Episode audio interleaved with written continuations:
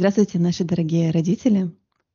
Мы очень рады вас видеть, слышать, знать, читать на наших подкастах о родительстве «Я ты мама». И сегодня мы поговорим на очень интересную, такую очень сложную тему, которую вы поднимали в ваших комментариях. И ту тему, я бы сказала, в которой очень сложно найти проход, но этот проход точно есть нашего спикера. И мы сегодня поговорим об искусстве делать ничего. И нашим спикером будет педиатр, экзистенциальный терапевт, практик, мама троих детей, 16, 13, 11 лет, Оля Лойко. Оля, привет. Привет, Юля. Что ты сегодня пьешь? Расскажи про свой напиток. Вот э, с удовольствием. Я вчера гуляла очень поздно после работы по темной деревенской улице, и там в свете фонаря росла очень красивая облепиха с такими оранжевыми подсвеченными ягодами. Ну, я думаю, ну чего она тут такая одинокая, никому не нужна. Я оторвала огромную ветку, прямо вот как отломалась, принесла ее домой, поставила в банку. И сегодня сидела и перед подкастом срывала эти маленькие ягодки себе в чашку вот залила их кипятком и радостно наслаждаюсь и цветом, и запахом, и, видимо, вкусом, если мне удастся что-нибудь прихлебывать в нашей беседе диалоге. Вот такой напиток. Слушай, это прям до меня уже долетают ароматы облепихи и атмосферы этого вечера, как да, ты ее собирала. Как я с ней шла по деревенской улице, махая этой палкой, облепленной прекрасными оранжевыми ягодами. Угу. Ну вот, Хорошо, Оль, начнем с очень странного вопроса. И, и читая все комментарии и обсуждения, хочется задать немножко другой вопрос. А, хочется спросить, как? Как мама или папа может ничего не делать, когда у ребенка болен, когда у ребенка температура, когда ребенок плачет? Как это ничего не делать? Это очень хочется спросить. Но я все-таки спрошу, зачем? Ничего не делать. Угу. И в чем угу. здесь секрет? Это такой частый очень вопрос. Сейчас он много и много реже возникает. То ли у меня, потому что я так выстроила отношения с теми людьми, с которыми меня связывает жизнь. Ну, то ли потому что появляется какая-то грамотность, и каждый для себя этот вопрос mm-hmm. как-то все больше и больше определяет. Но ты права, зачем это более актуально, чем как. Я сегодня проснулась с мыслью, думаю о подкасте, что вот это вот наблюдать и ждать, это же то, в чем мы сейчас все находимся. Такое сложное время, когда мы вынуждены наблюдать и ждать. И, и слава богу, что в медицине наблюдать и ждать – это совсем не то же самое, что происходит вот в такие времена хаоса и неопределенности, когда мы правда не знаем, что наблюдать и ждать. В медицине это инструмент, совершенно осознанный подход, это активные процесс, в котором и врач, и, по идее, пациент тоже должны хорошо ориентироваться, потому что это наш такой довольно остро отточенный и выверенный помощник. И вот это, мне кажется, как раз то, что это инструмент, остается за кадром. И получается, что зачем выходит на поверхность только потому, что мы не знаем, что это инструмент. Мы думаем, что это что-то такое, типа русского авось авось там пронесет, ну фух, пронесло на это, и на следующий раз пронесет, ну класс. Вот какой я смелый, вот какой я молодец. Паркурит, как мой сын говорит, паркуре по острым заболеваниям. Ух, как клево нас проносит. И, наверное, вот э, так я и поведу свою беседу. И что я еще вспомнила? В семнадцатом году я написала статью, такую небольшую в Фейсбуке, мы можем на нее потом ссылку кинуть. Она так и называлась «Сделать ничего, идти по болоту, и резко тормозить на красный свет. Ну вот люблю я вот такие вещи связывать. А написала я ее после ночного дежурства, когда ко мне в 2 часа ночи привезли на скорой двухмесячного младенца, жутко орущего, с трясущейся мамой и с таким же трясущимся доктором скорой помощи, который делал ему клизму. В общем, был из него совершенно нормальные желтые детские какашки. А дело было в том, что мама четыре дня терпела, что этого малыша какашек не было, ждала, ждала. Ну и видно, ночью тот малыш заплакал, и все эти страхи прорвались наружу. Она там что-то себе не представляла, вызвала скорую, помчалась в больничку. Потому что вот эта мама, скорее всего, не знала, зачем ей наблюдать 4 дня.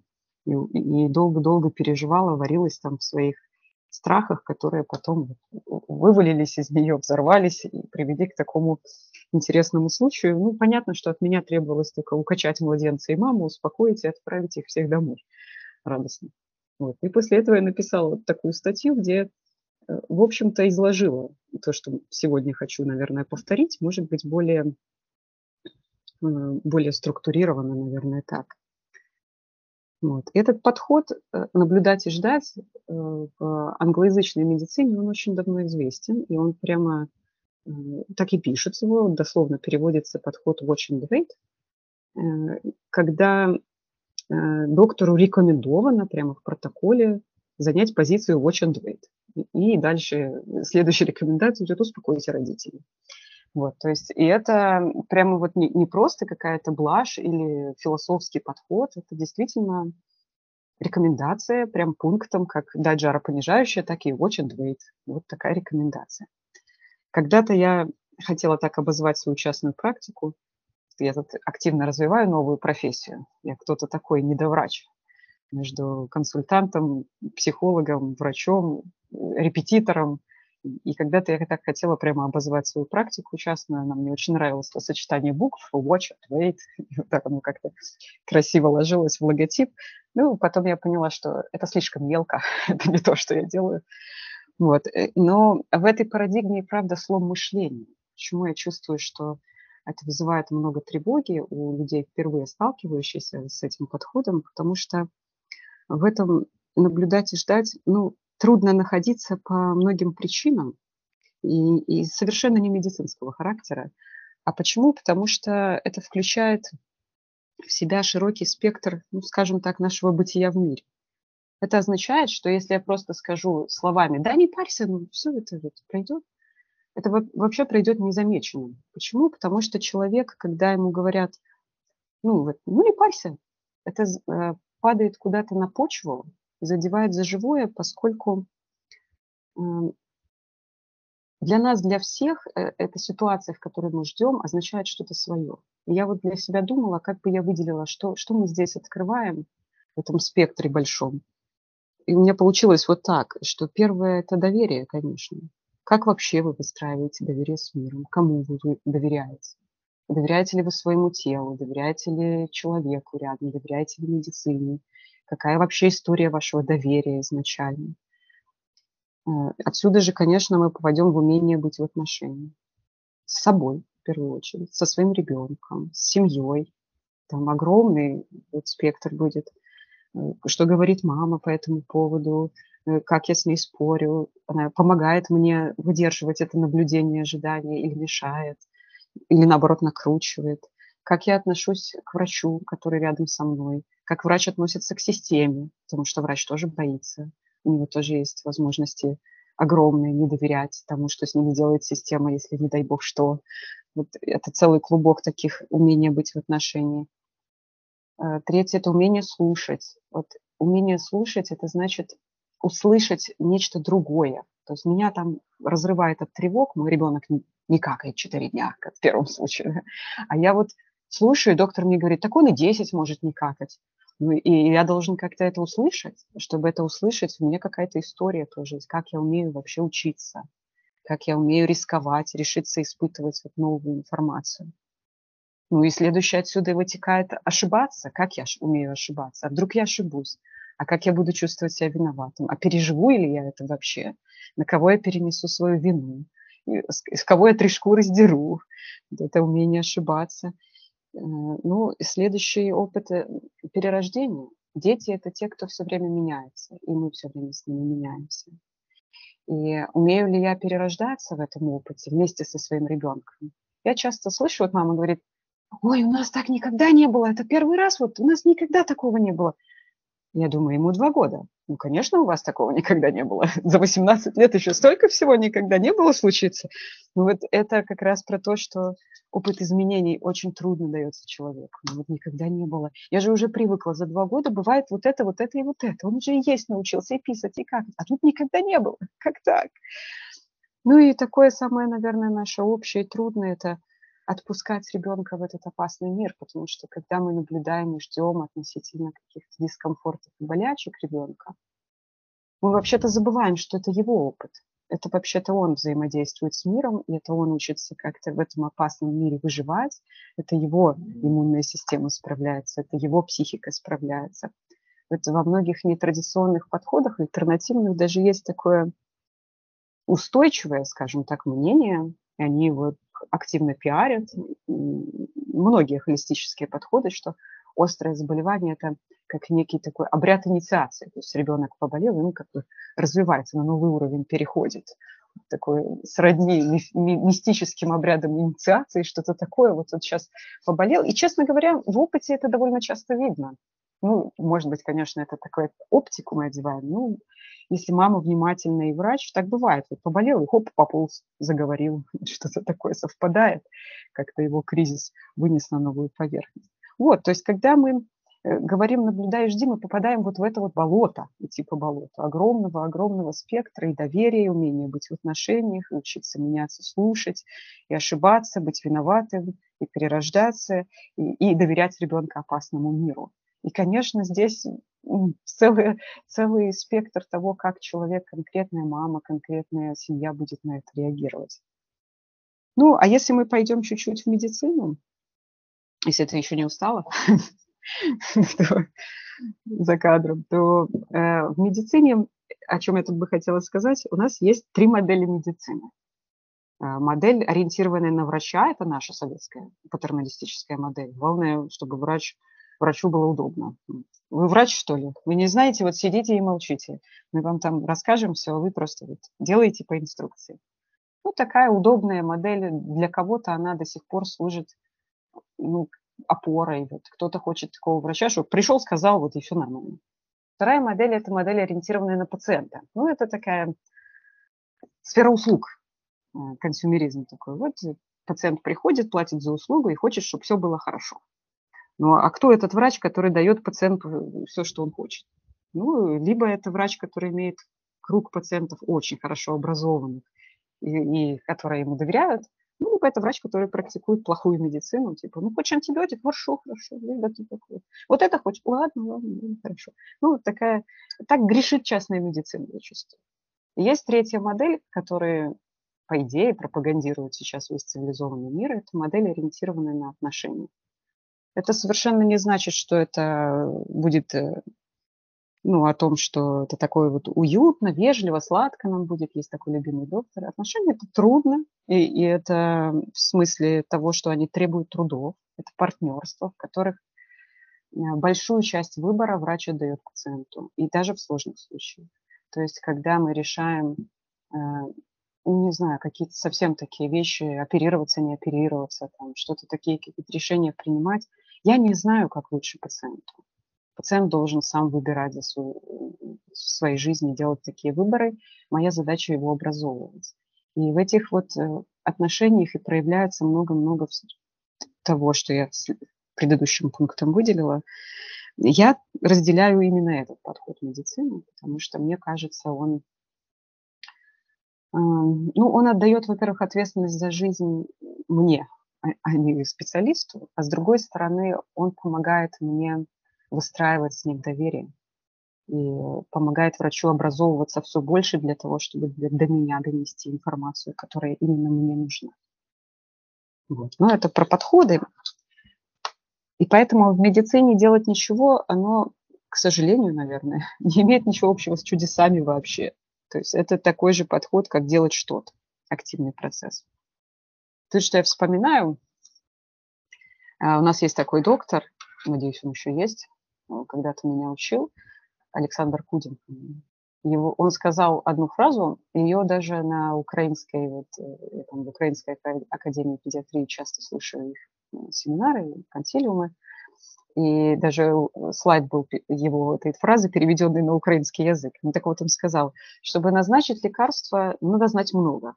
А вот чтобы его не назначить, надо знать еще больше. То есть это действительно сложно. И это э, доказательство того, что это активный процесс, надо знать очень много. Легче открыть протокол, что-то там такое, любой причем. Протокол-то неплохо, это даже очень хорошо, защита от дурачка. Вопрос, какой открыть. Вот открываешь любой и по протоколу назначаешь. Да. А сложнее, когда ты понимаешь процессы, в них ориентируешься и можешь выбрать любой. Ну и второе к этой цитате – это принцип бритвы Акама. Есть такой. То есть когда, э, когда можно ничего не делать, надо ничего не делать. Вот. Ну и про активный процесс. Почему он активный все-таки? Потому что он требует присутствия. Вот. Мама э, смотрит на ребенка, она знает какие-то свои тревоги, ожидания, у нее есть какие-то идеи про этот процесс, и она наблюдает, использует в качестве оптики эти свои тревоги. Мы можем дальше говорить, что тут эти у меня смотрят? Да, я вообще, я так зависла. У меня просто с каждой твоей, с каждым я твоим пере- предложением... переживаю за твое присутствие. У меня открывается какое-то какая-то поэма с каждым твоим предложением. О, и у меня сейчас в голове просто какой-то энциклопедия, энциклопедия поэм. Да. И они сейчас все запускаются, запускаются, запускаются, и что-то там это, происходит. Это скорее некомфортно или скорее комфортно? Это а скорее боюсь, мы... Интересно, я наблюдаю. Ага, ты наблюдаешь. А то я боюсь, мы такую поэму сейчас создадим всем в голову, потом что делать с этими поэмами будем. Ну ладно, раз ты в теме, то, то я пойду дальше, да? Да, да, да, да. Хорошо, ну вот, про присутствие. Что в этом активном процессе первое – это присутствие. Присутствует мама, которая мне через свою оптику транслирует то, что она видит. Ну и присутствую я как врач, естественно. И в этом смысле мы опять попадаем в доверие. Я должна доверять этой маме, ну или родителю, который наблюдает за ребенком, и должна доверять себе, своим практическим наблюдениям, опыту, своей интуиции, своим знаниям. И, и вот здесь, э, вот здесь очень много про отношения, про медицину отношений, что когда я доверяю, и когда она доверяет мне, мы должны найти какой-то общий язык. То есть как именно мы обмениваемся информацией. Я получаю сообщение, я возвращаю, что ну вот, вот здесь я вижу вот так.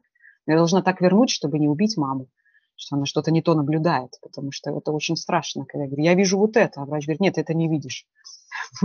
И это очень страшно, потому что она попадает в поле своих, своего болота, где она чувствует себя неуверенно.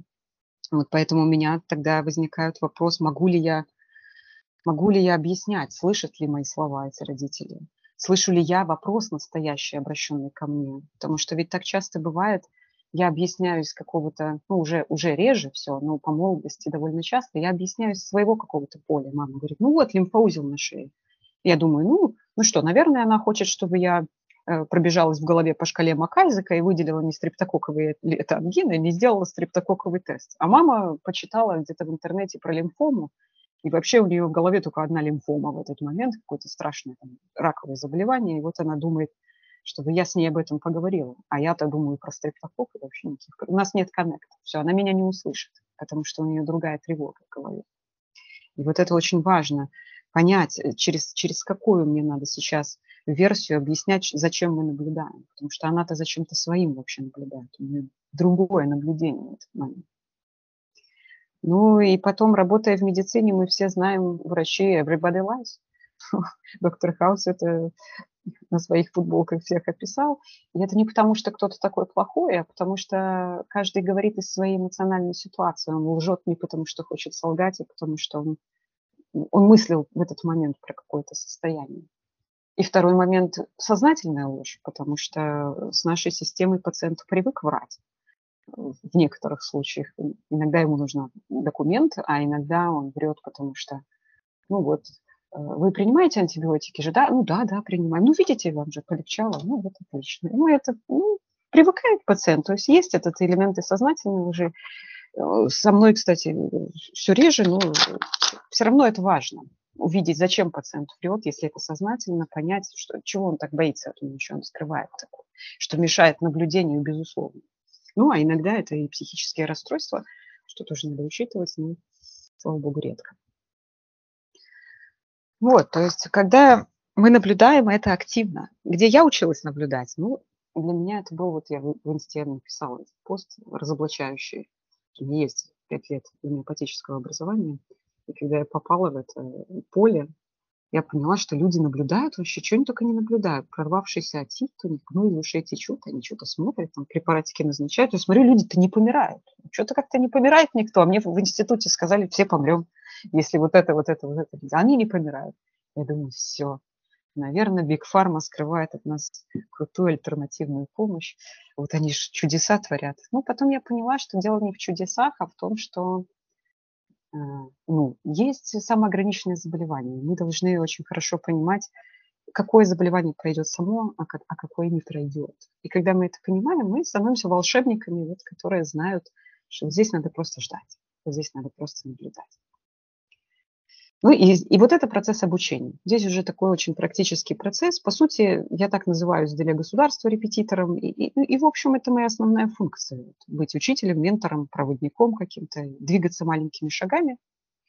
Ну, это шаги эти очень простые. Мы начинаем с, э, с того места, где стоим. Если мама пришла ко мне, семья с новорожденным, это очень круто, потому что мы вот будем попадаем в это поле тревог новорожденного периода, когда мама такая чуткая, когда она реагирует на любое там, движение конечности малыша. И вот мы здесь строим это доверие, э, успокаиваемся на каждом этапе. Это, ну, это прям всегда очень хорошие будут отношения по большей части.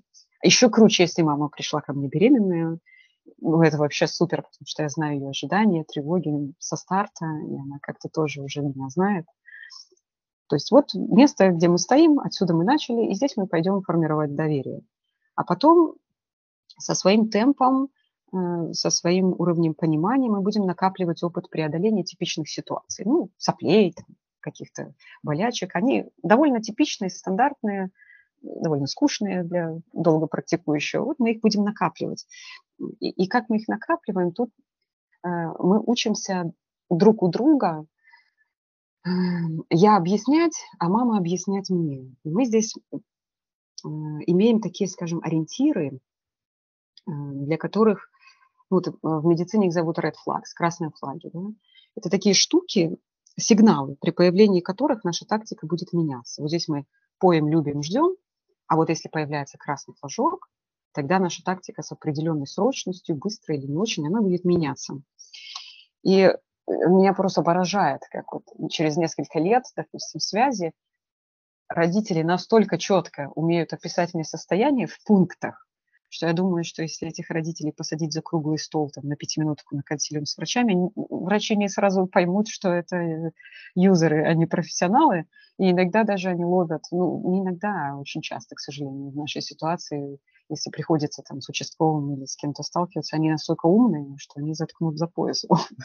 Потому что ну, такое появляется практическое клиническое мышление на этом уровне. Ну, пьет, вот, э, вот это, вот это делает. То есть они меня описывают очень четенько, как врач врачу бы описывал ребенка. Довольно, довольно грамотно. Вот.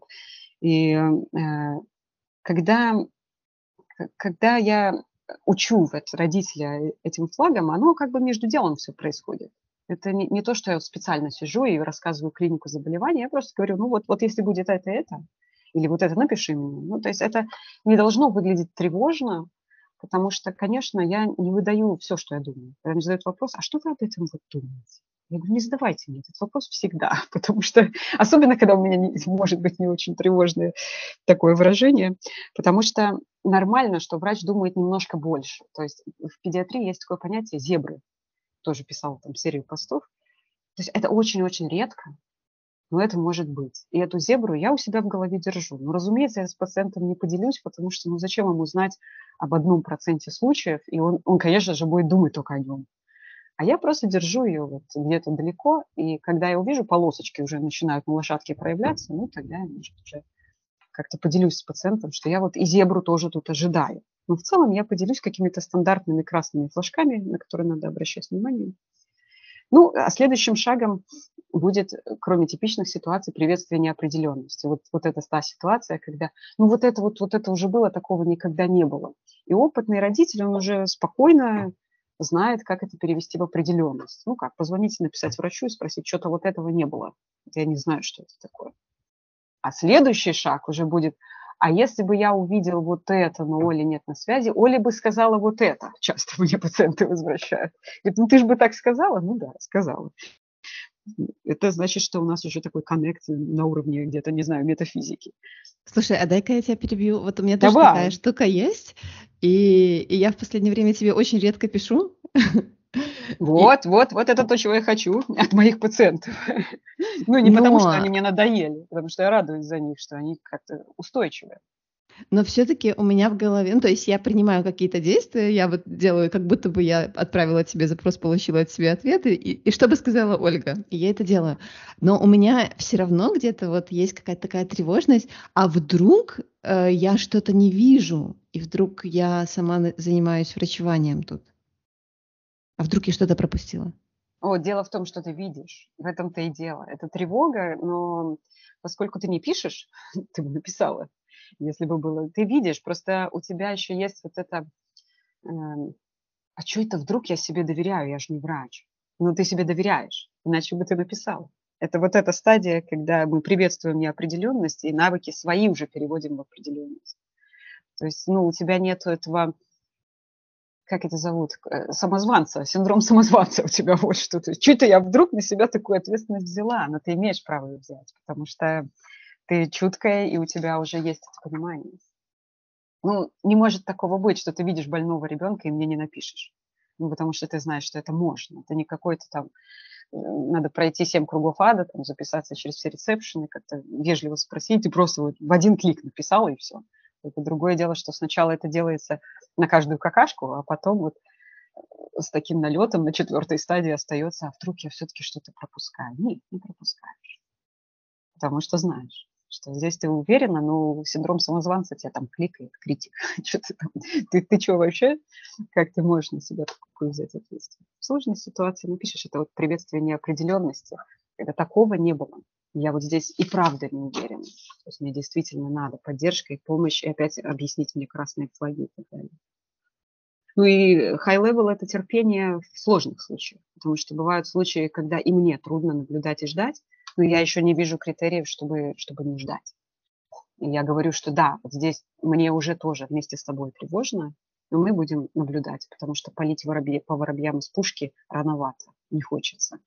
Ну, это могут быть какие-то вопросы развития, это могут быть вопросы всяких странных движений, странных поведений.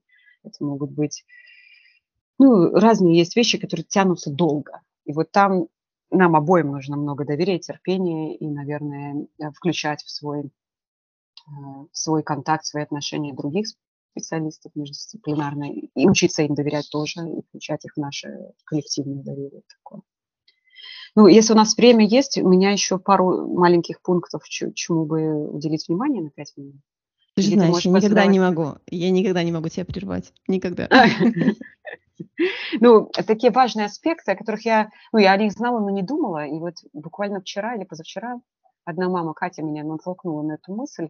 Я уже вскользь ее так упомянула но что когда вот мы тревожимся о ребенке, мы сейчас говорим, вроде, вроде бы мы тревожимся о ребенке, наблюдаем и ждаем, и ждем мы про ребенка сейчас, да, вот, но мы как будто его опыт, его переживания вообще не учитываем. А ведь это очень важно, и тогда подход «наблюдай и жди», он важен и для ребенка тоже.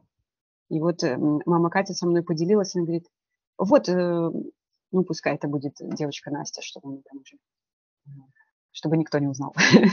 Вот она говорит, мама, я, я сейчас недостаточно горячая, чтобы ты давала мне лекарства. И девочке 4 года. Я думаю, ну это, вот это очень частая вещь, о которой я э, не обозначала ее словами, но которая на самом деле очень важная. Потому что ведь ребенок тоже учится доверять своему телу, учится терпеть дискомфорты, учиться понимать, что это проходит, раз за разом испытывает этот опыт и видя, что к нему не бегут вот э, со всех краев, суетясь, о боже, ты болеешь, и что же делать, вот вся семья вокруг него его лечит, это не проходит, вот как часто бывает, да, и он сам становится очень чутким, понимающим, спокойным, терпеливым к тому, что да, люди болеют, что, что таблетка нужна, когда я грань вот эту чувствую. Довольно маленький ребенок, вот 4-5 лет, спокойно можно спрашивать, тебе нужна таблетка или ты потерпишь? И, вот, и он учится сам попросить что-то, сам прилечь, сам заботиться о себе, не впадая в какую-то мама, мама, мама, куда бежать. Вот этот синдром больного ребенка, когда каждая болячка лечится таблеткой, и получается, что мы э, этот важный как бы, выливаем аспект, что мы заботимся не, не только о своей тревоге, но и о том, как ребенок будет жить дальше. Ведь э, вот эта ипохондрия, склонность к соматизации своих эмоций в том числе, она рождается вот там, в маленьком ребенке еще. В том, как, как мы его лечили, сколько банок на его спину поставили в Советском Союзе, да, сколько там в него в жопу укололи уколов. Э, это все влияет очень сильно. И поэтому это а, такой пласт, который я когда начала думать, я поняла, что мы закладываем огромную почву для здоровья взрослого человека. Вот. И второй момент еще из этих же, из этой же серии. Я много работаю в мессенджерах, ну, поскольку пациенты очень умные, зараза становится, им не нужна. Вот, и со временем они мне даже пишут реже, не то, что зовут. Э, вот. И я подумала, что я никогда не задумывалась о том, как я люблю эту часть работы. Потому что она вот как будто есть мимо делом что-то. Вот сел как-то, ответил, опять поработал, опять сел, ответил. И не задумываешься о ней, она течет сутки, ночи, дни. А ведь э, вот эти вот вопросы, как они меняются со временем, как, как меняются формулировки, как видно, как человек вырос вместе со своим ребенком, э, какой он стал смелый, что ли. Вот. Это одна, один вот, э, полюс, а другой иногда в этих вопросах открываешь такие удивительные вещи, что, блин, я бы так никогда не посмотрела на это. Как это можно было вообще так подумать, чем человек озаботился, как он увидел эту тревогу. Это же роман целый. Вот смотришь, думаешь, не, ну, нифига себе, вот, вот, почему она вообще об этом думает, этот человек?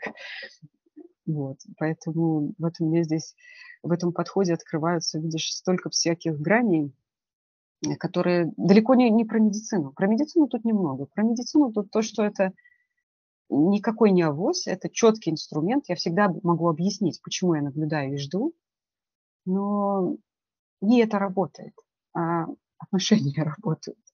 Отношения, в которых мы много-много-много всего открываем. Это то, что мне вот родилось так на вскидку, а на самом деле, я думаю, можно доставать и доставать бесконечно.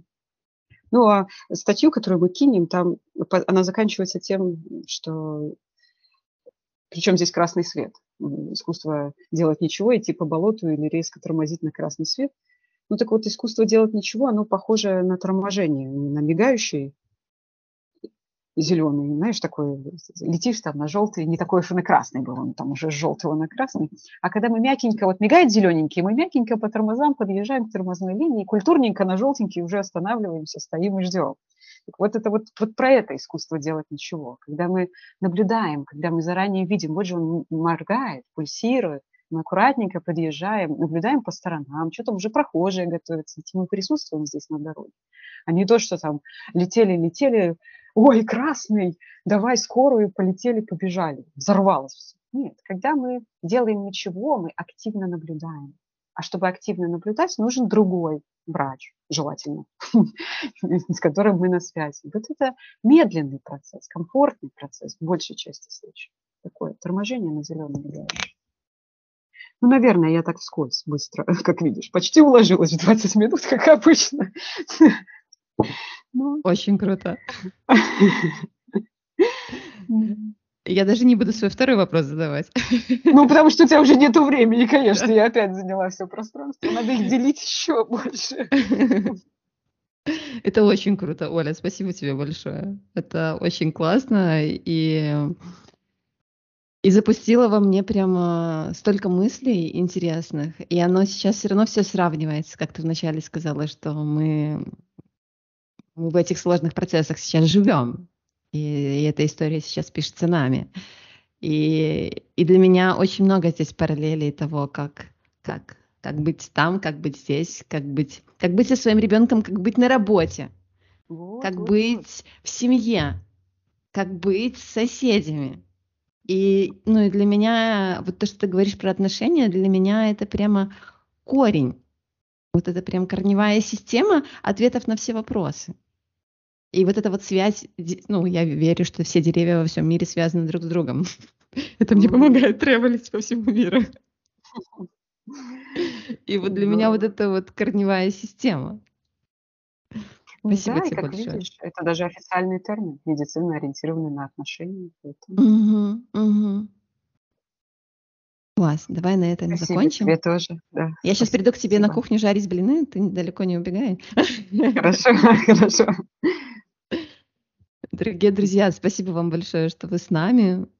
Дорогие родители, мы сегодня подняли очень, ну, для меня такую сложную тему, но от которой мне стало намного спокойнее. И вот ушла какая-то моя такая тревожность. Спасибо большое нашему великолепному спикеру, педиатру, экзистенциальному терапевту, практику, маме троих детей. Спасибо тебе, Оля Лойка, за то, что ты с нами и за то, что ты делишься своим проходом здесь. Пожалуйста, пожалуйста. И вопросы, если будут, я с удовольствием там под этим под, под подкастиком на них поотвечаю, поэтому вполне можно их там задавать. Да, точно. Друзья, возвращайтесь, пожалуйста, в наш Инстаграм «Я ты мама». Ищите пост «Искусство делать ничего» с Ольгой Лойко. И под этим постом а, анонса подкаста мы как раз и разместим ссылки, про которые Оля сегодня говорила, и обсудим эту тревожность, вопросы, все что угодно, все обсудим. Пишите. Пока-пока. Пока-пока. До скорых встреч.